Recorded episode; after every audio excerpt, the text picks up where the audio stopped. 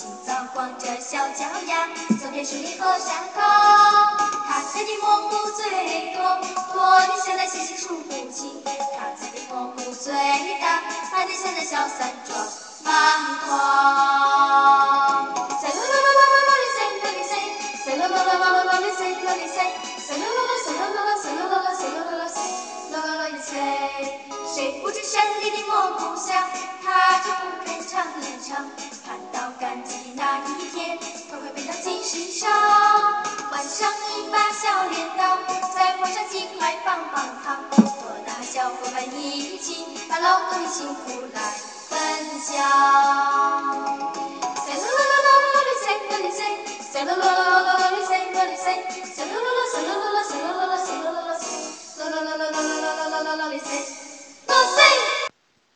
葫芦旁最好的位置。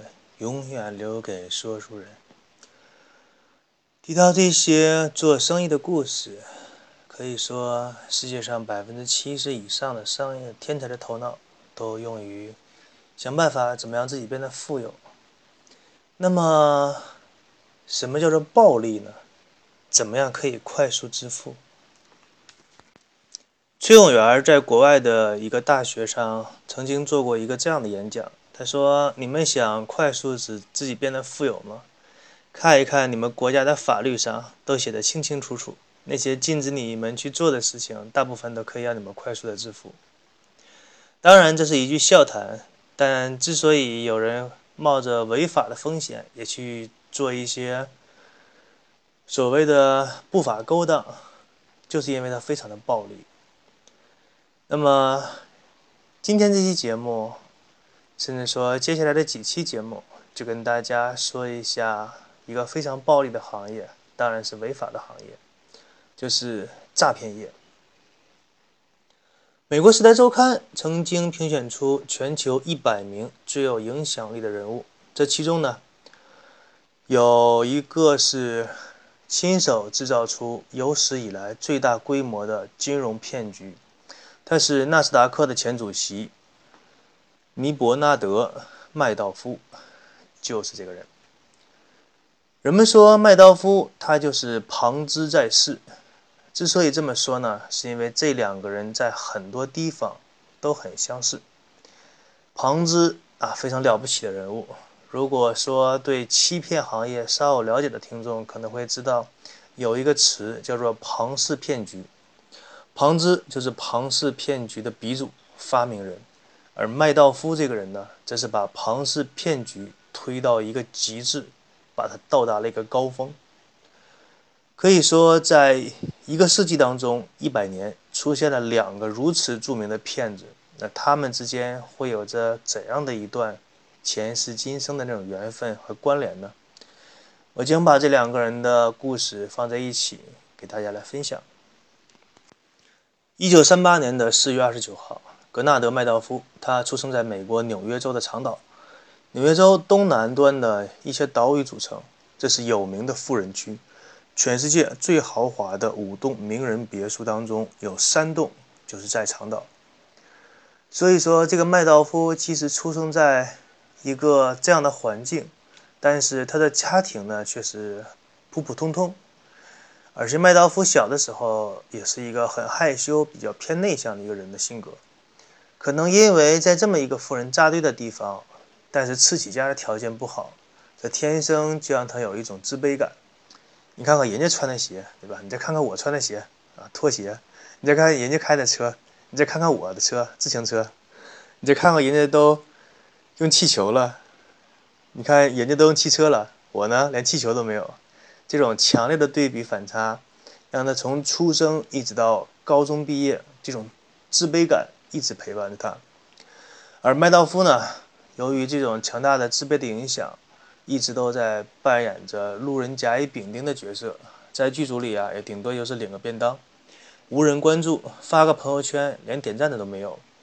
他的同学呢，回忆起那个时候的麦道夫，说，好像有这么一个人。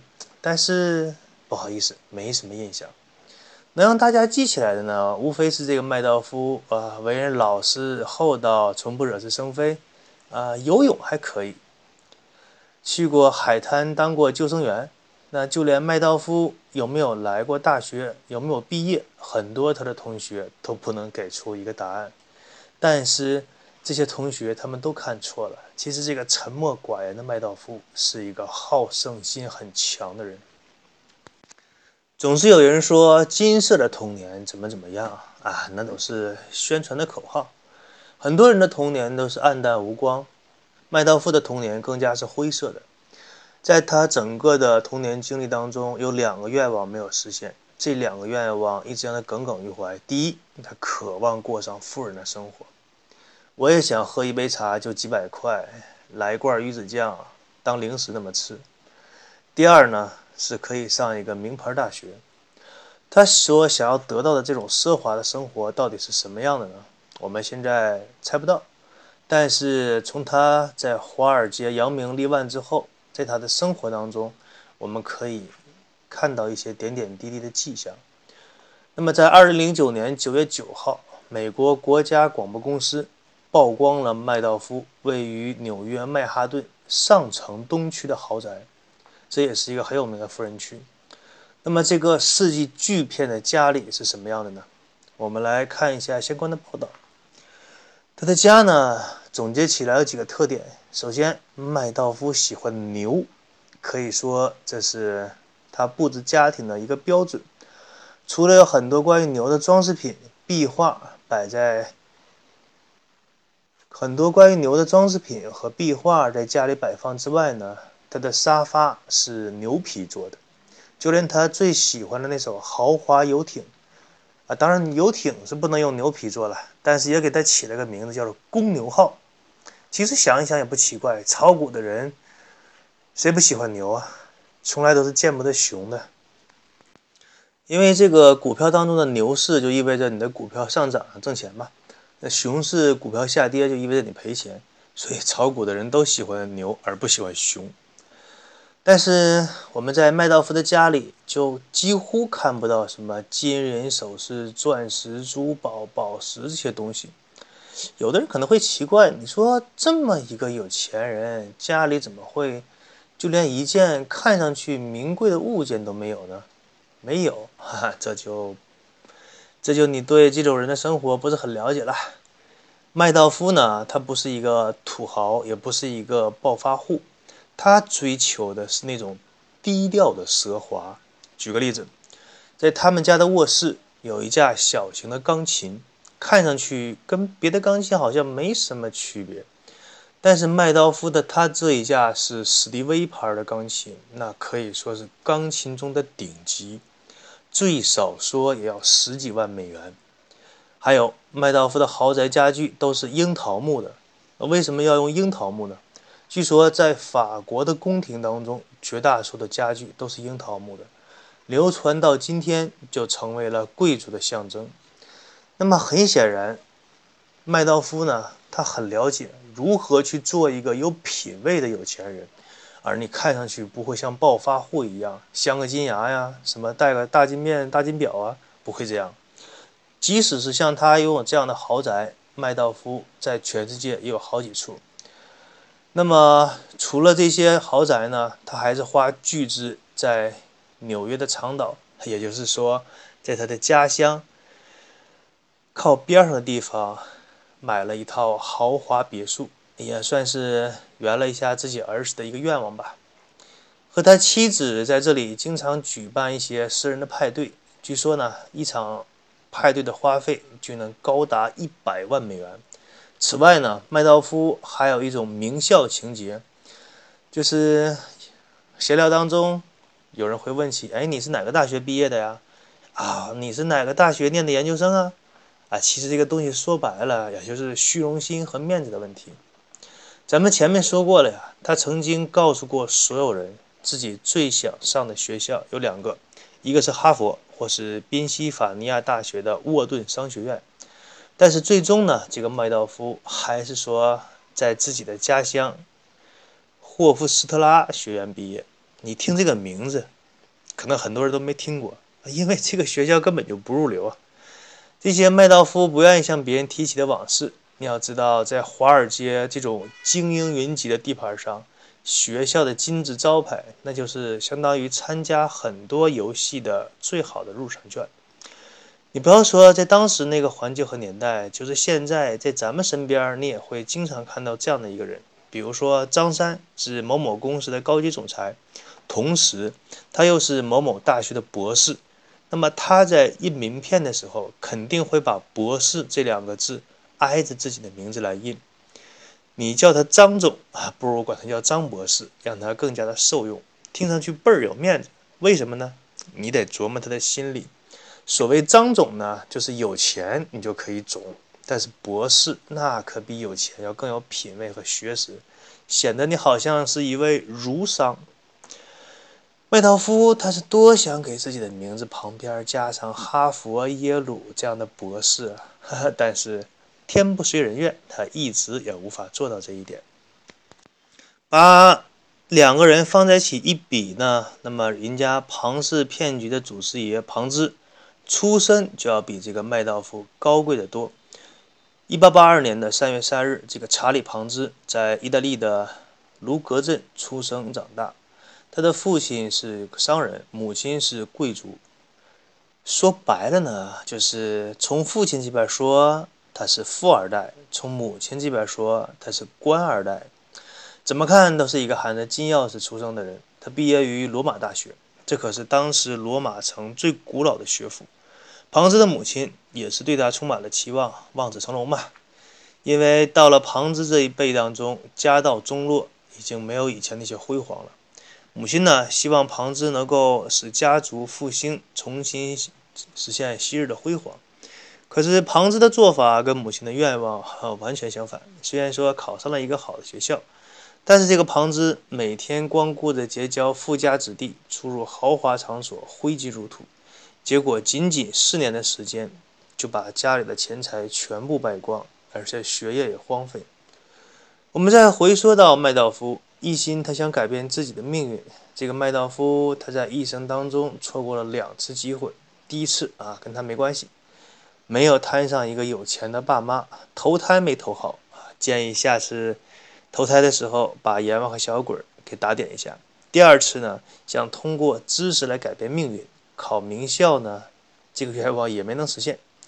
但是当第三次的命运机会摆在他的面前的时候，被他一把牢牢的抓住了。什么机会？找了一个好的老婆。当初在大学流行过一句话，叫做“学得好不如嫁得好”，哈，这是对于那些女生说的。当然，其实对于男人也是一样的。一个好老婆怎么能够帮助麦道夫改变命运呢？想知道吗？听我来给你讲一下。年轻时的麦道夫呢，还是一副沉默寡言的样子，但是在他内心深处，总是有一个声音在不断鞭策着自己，就是我要有钱，我要幸福。这种行为就像是在一些传销大会上，你看到一些人整天吃着咸菜，咬着馒头，但是当他走上讲台的时候，面对台下的听众，他会拍着桌子，跺着脚，然后。对台下的那些人撕心裂肺的吼叫啊！我要挣一百万！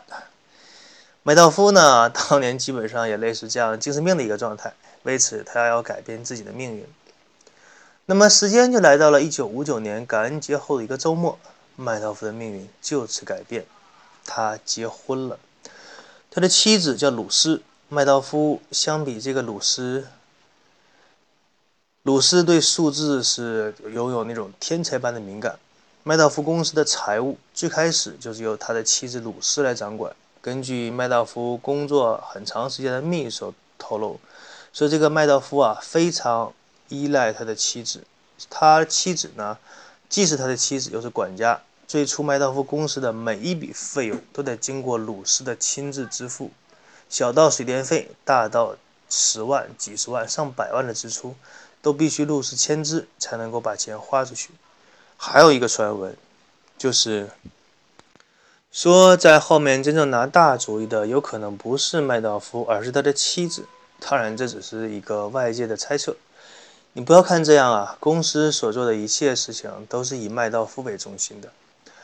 鲁斯甚至他不会穿麦道夫不喜欢的衣服，这个麦道夫遇上了鲁斯，可以说是生命当中遇到的第一个贵人。人的一生，三分本事，七分贵人帮持。其实改变麦道夫命运的，还有是他妻子的父亲，也就是他的岳父老泰山。他的岳父呢，开了一家会计公司。麦道夫跟鲁斯两个人结婚之后，麦道夫呢就成为了一个倒插门的女婿，跟他的父母住在一块儿。结完婚后的第三天，麦道夫就向 SEC，也就是说美国证券交易委员会提交了一份申请，要求创立以自己的名字命名的证券经纪公司。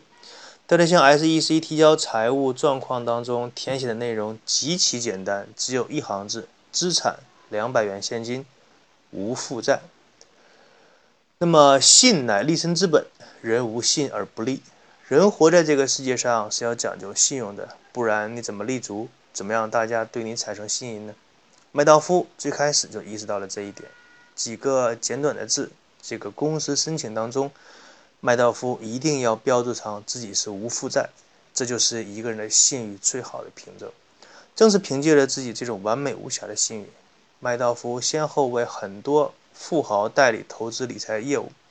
可以说，麦道夫从此开始转运，接二连三的喜事盈门，也开始变得有钱。那么之后又会发生什么呢？在下一期节目再与大家分享。